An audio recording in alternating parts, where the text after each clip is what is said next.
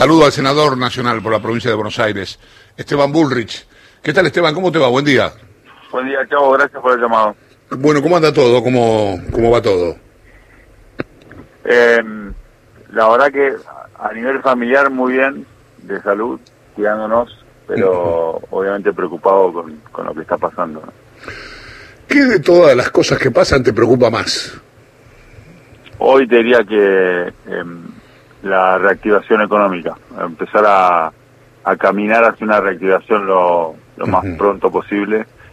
em, y en esto dejando de lado toda mirada partidaria o ideológica, tenemos que volver a normalizar la vida porque realmente hay mucha gente con mucha angustia por, por la falta de, de posibilidad de trabajar, de, de generar un ingreso. Claro. Así que te diría que eso es hoy mayoritariamente. Yo creo que la cuarentena ya en, términos generales cumplió su objetivo de poder equiparnos. Eh, creo que eh, hay una conciencia bastante clara en la gente. Me parece que ahora eh, lo más angustiante es la, falta de, ingreso económico de muchísimos argentinos.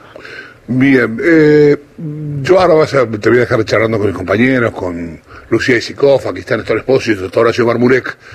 Eh, quería preguntarte por lo que sucedió el otro día con el tema de- de este fondo, que yo me enteré, te juro, no, que no, no, no es para, no es una chicana, me enteré por vos que se podía hacer, que podía haber un fondo con alguien este, para que te permitiera, sé que lo hacen los pibes a veces en, la, en el colegio, en la facultad, eh, pero tuviste algún alguna tuviste alguna algún lío con, con, con en el Senado tuviste que dar alguna explicación más de las que diste públicamente No, yo, porque la verdad es que no, no, no me había ido. Eh, justamente eh, hablando con mi hijo de esto me había quedado enganchado, porque cuando lo pones y apagas un zoom, en el, ante- en el zoom siguiente, si no lo cambiaste, te mantiene la foto. Por lo tanto, eh, la verdad es que no, no hubo ningún lío, porque eh, en esa sesión eh, claramente participaba, participé en otras. La gente, los senadores saben mi trabajo, con lo cual este, no, no, no hubo que dar ninguna explicación. Fue, fue una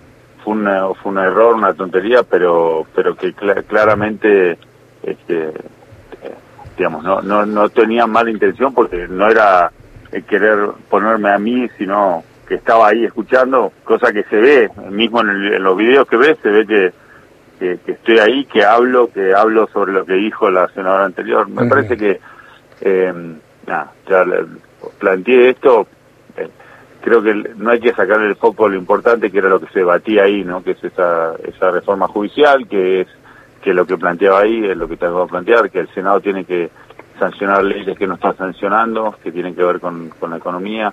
Me parece que eso es lo importante y lo relevante. estamos charlando con el senador nacional por la provincia de Buenos Aires eh, Esteban Bullrich mi compañera Lucía Isikov quiere hacer una pregunta ¿Cómo no? Buen día, Esteban. Bueno, decía recién que la, la preocupación máxima que tienen o que tienen ustedes por la economía. ¿En qué medida le parece que la crisis que estamos atravesando es por la pandemia y en qué medida la crisis económica tiene que ver con cómo dejó la situación el gobierno de Macri? Yo creo que no, uno no puede interrumpir, ¿no? O sea, creo que claramente había temas que no habíamos resuelto, pero me parece que, que esta cuarentena demasiado extendida afectó demasiado. Eh, esa, ese es el tema, Lucía. Claramente nosotros, eh, por eso lo planteo, porque como, como oposición responsable que somos y queremos seguir siendo, eh, hemos acompañado todo lo que tenía que ver con, con temas económicos que resolver, inclusive con temas de pandemia. Hemos votado a favor de leyes que, que, que ayudaban a resolver el tema de la deuda, hemos votado a favor de los DNUs que tenían el objetivo de prepararnos mejor para, para enfrentar la pandemia. Eh, hoy creo que en vez de buscar tanto culpable, no me interesa tanto, sino resolver los problemas a la gente. Creo que a veces perdemos demasiado tiempo en ver si es un 20% de la pandemia, un 80% de herencia o, o al revés. Y en el fondo, lo relevante es que hoy, eh, porque hubo una elección y alguien ganó, hay, alguien tiene que gobernar y alguien tiene que ser oposición, pero tiene que ser una oposición constructiva que resuelva los problemas de la gente. Entonces busquemos menos culpables y busquemos soluciones. Y decía que la cuarentena cumplió su objetivo. Entonces, ¿eso qué quiere decir? ¿Qué habría que hacer? ¿Cómo, qué, qué le recomendaría la oposición hoy a Alberto Fernández o la oposición que, que representan ustedes? ¿Hay que levantar todo? ¿Cómo salimos de esta cuarentena? No, no, hay que hacerlo con mucho, hay que hacerlo con, con mucho, con mucho cuidado, pero me parece que hay, hay, hay cosas que pueden volver a la normalidad que no están volviendo. Me parece que hay que volver a poner el foco en la economía y me parece también que los debates tienen que estar alrededor de eso. Eh, no entiendo el desvío de hoy 6 mil millones de pesos en esta reforma judicial, eran 3 mil. Para que conseguir más votos se duplicó el costo, porque aumentamos los juzgados. Ya varios los especialistas, inclusive los que trajo el oficialismo, ya han dicho que eran muchos cargos en una justicia que sale de la justicia tradicional y está yendo hacia la investigación por fiscales, ¿no? El sistema acusatorio. No quiero ser demasiado técnico, pero este, para los que lo siguen saben de lo que estoy hablando. La investigación en la justicia argentina ahora, una iniciativa que fue de Cristina, que nosotros, de, en el gobierno de Cristina Fernández, que nosotros continuamos en los cuatro años y creemos que debe seguir, hace que ahora la investigación la hagan los fiscales. Y sin embargo acá no estamos equipando más a los fiscales, sino que creamos más juzgados, cosa que se criticó. Y para sacar la ley para conseguir más votos, pasamos de 3 mil millones de pesos a 6 mil millones de pesos de costo.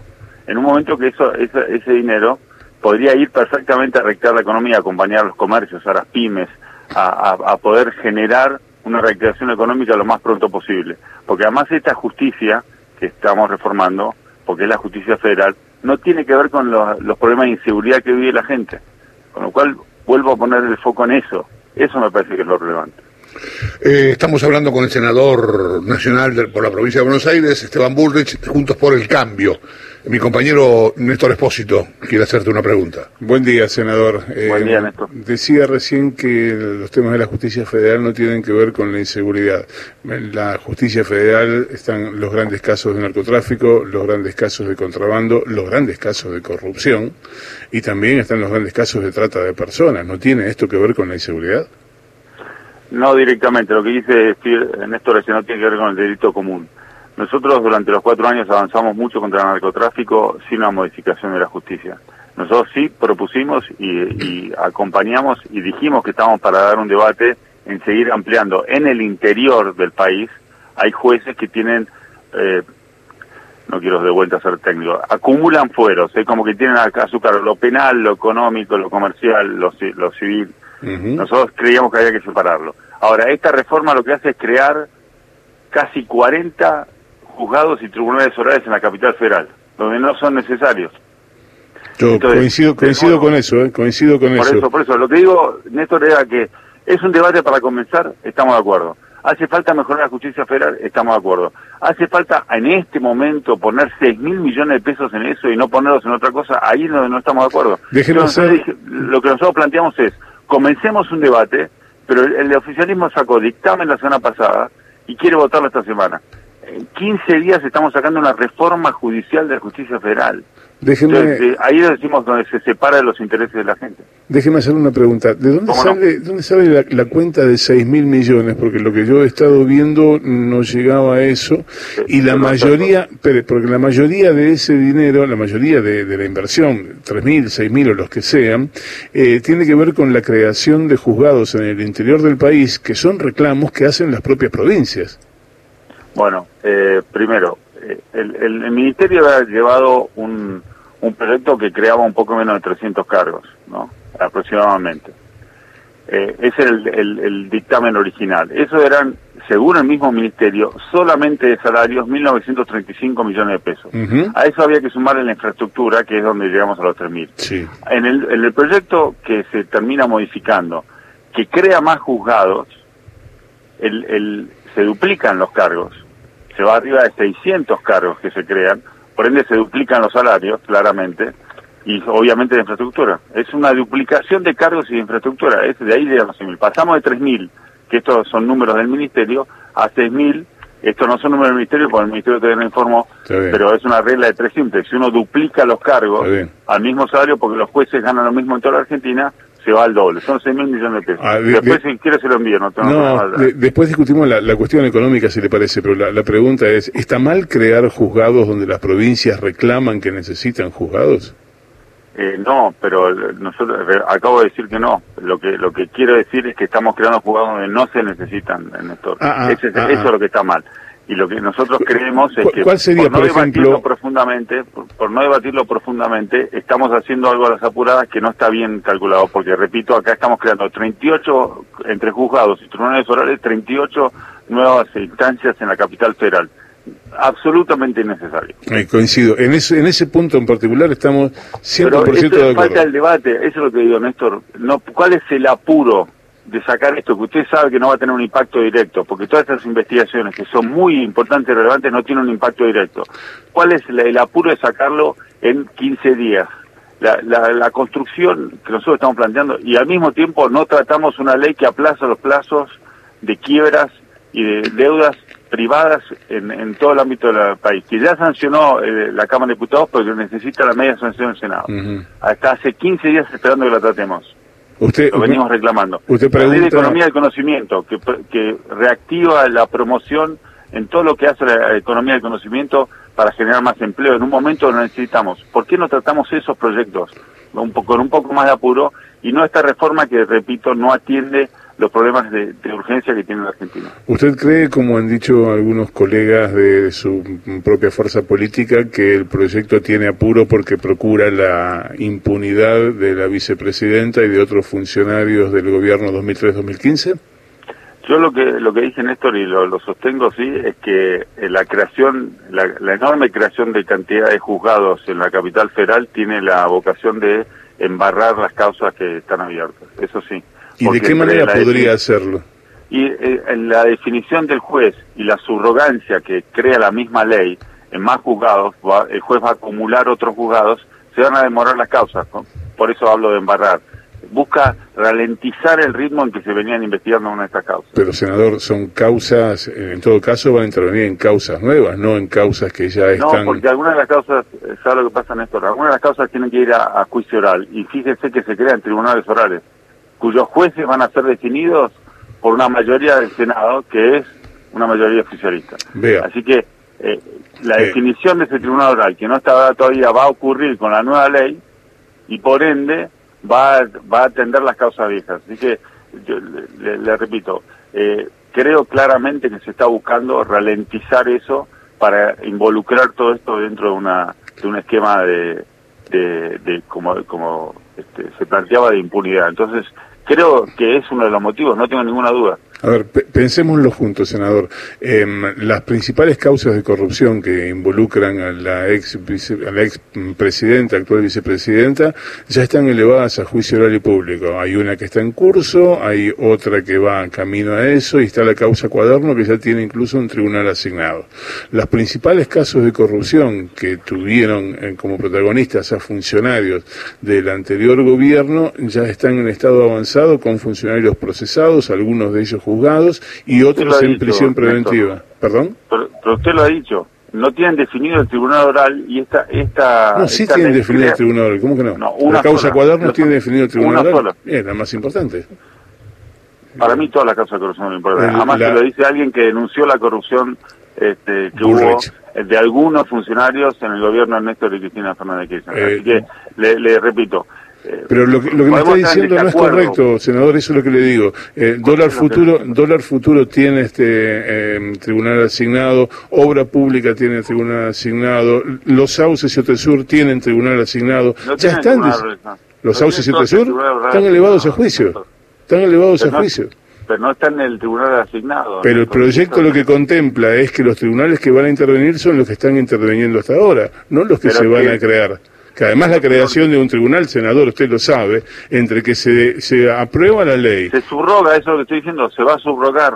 Entonces van a definir en la... el- no es se real, senador. No es real, no van a crear tribunales orales con jueces subrogantes, no es real, no, no lo dice en ninguna parte del proyecto. En ninguna parte dice eso. Néstor, eh, no están definidos. Esto crea tribunales orales y esos tribunales orales van a atender esta causa. No, no van a necesariamente quedar en los tribunales que ya existen. Parece una Eso no conversación real. de sordos Eso en un no momento. No, no, no, no está previ- Esto que usted está contando no está en la ley. No, Por eso ¿Qué es lo le no digo, esto de que van a crear tribunales orales con jueces subrogantes para asignarle las causas que no, están... no, no, perdón, perdón, discúlpeme si, si, si entendió eso. No, lo que yo digo es que van a crear tribunales orales, que van a definir esos jueces de tribunales orales con la mayoría que tiene el Senado, por ende va el oficialismo poder poner los jueces que quiera ahí. Eso es lo que estoy diciendo. y esos tribunales, y eso para que no se confunda, quiero ser claro. Esos tribunales orales pueden recibir alguno de, de, de las causas que hoy, como usted dice, están esperando el juicio oral, pero no tienen definido el tribunal. Eso es lo que estoy diciendo. Para, que quede bien clarito. Lo que digo, por otro lado, es que la asignación de, de, de jueces subrogantes, eh, de, de jueces a subrogancias, que de los juzgados que se crean, puede demorar, yo lo viví, porque acumulan causas, el juez acumula juzgados, por ende acumula muchas causas y obviamente tiene un ritmo de trabajo menor al que tendría si tuviera un solo juzgado. Esos son los dos puntos que estoy haciendo respecto a el, el, el, concepto de búsqueda de impunidad que yo creo que tiene está contenido en esta ley. Esos dos puntos. Sin hacerlo demasiado.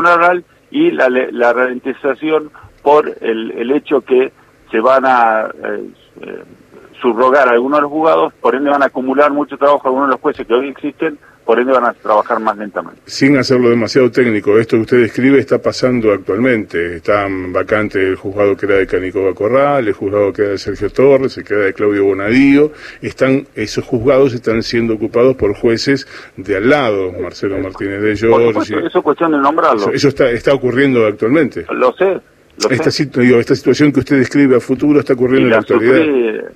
Eh, yo, yo la denuncia que, hice el 30 de abril de 2007 por la causa Skanska de los fideicomisos públicos tardó casi seis años en ser eh, en llegar a una sentencia. Así que imagínese, y estaba la prueba porque venía una investigación del juez López Vicayán en el, en el, en el foro penal económico, con facturas truchas, todos los retiros de dinero del Banco Nación. Así que imagínese, yo lo entiendo. Por eso no digo que no haya que discutir una reforma judicial. Lo que estoy planteando es el tiempo de la reforma, el momento, eh, las que tiene hoy la Argentina y la búsqueda clara de, de impunidad de algunos funcionarios, que eso es lo que marca el apuro. Le, le, hago una última una última pregunta y, y le, agradezco el, tono de respeto con el que estamos conversando aún pensando diferentes. por supuesto. siempre de mi parte. Por supuesto. Eh, cuando usted dice que este, los nuevos tribunales que se van a crear ofrecen la posibilidad de que eh, haya una protección o impunidad hacia exfuncionarios, ¿supone que los nuevos jueces que van a ser designados son jueces venales? ¿Son jueces que no, van a aplicar el derecho? Ojalá que no mi, la historia no, no es positiva en ese sentido. Así que ojalá que no. Perdón, ¿cómo, que, la historia no es positiva en ese sentido? ¿Qué significa?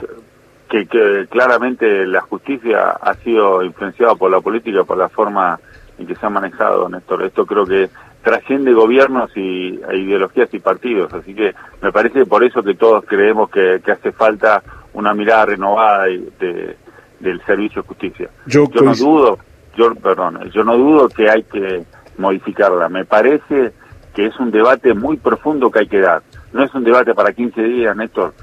Coincidamos en eso, por lo menos, porque la verdad es que es una de las tres patas de la República.